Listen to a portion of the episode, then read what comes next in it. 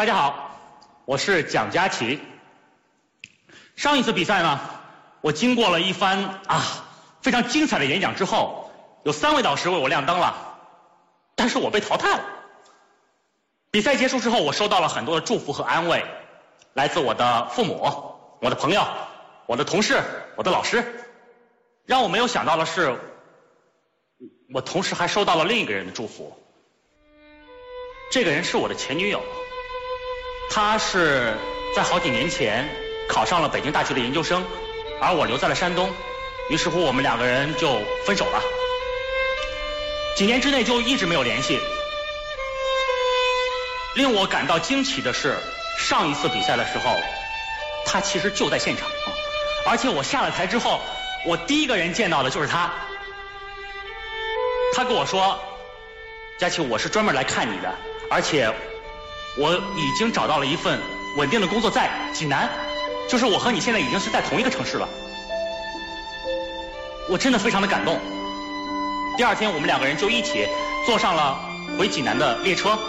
当天晚上，我开着我的车呢，把他拉到了距离济南一百公里以外的一个小山上。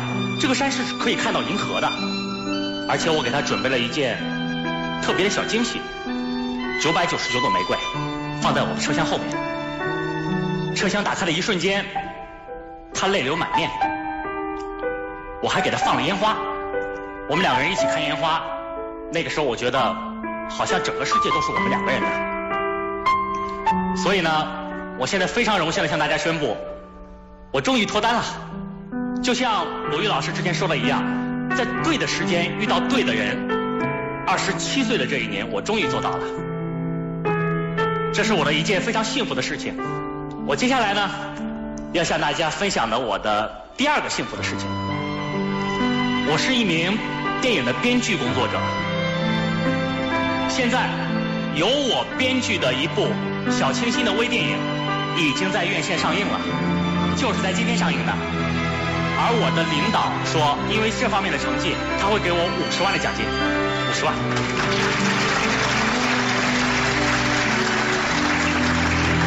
我突然间觉得，啊，一周的时间，我爱情事业双丰收。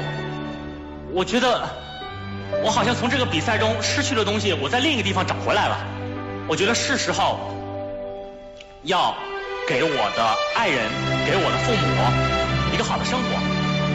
我已经决定要娶她了。我会当着所有人的面对她，还有对我的父母说：“我爱你们，我成功了。”我睁开眼，凌晨四点，周围一片漆黑。我又做了这样一个充满着幸福的梦，这个梦让我做了连续好多年。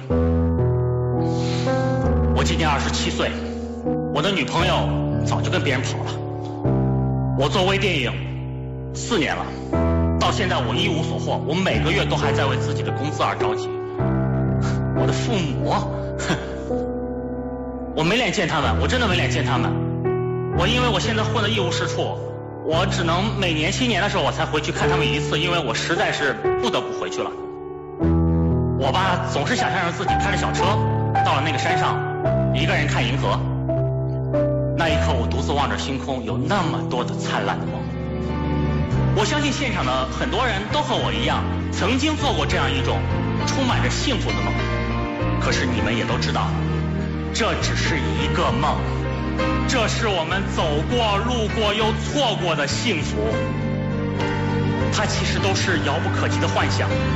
这些遥不可及的幻想翻来覆去的出现在我们的面前，只是想提醒我们，那才是我们想要的幸福。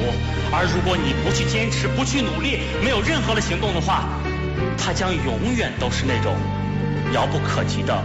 幻想。于是乎，我们披荆斩棘，在我们追求幸福的道路上努力的奔跑着，腿断了，我们跳着也要追寻，只是因为我们不希望在我们老了之后才后悔莫及，只是因为我们相信我们想要的幸福就在前方。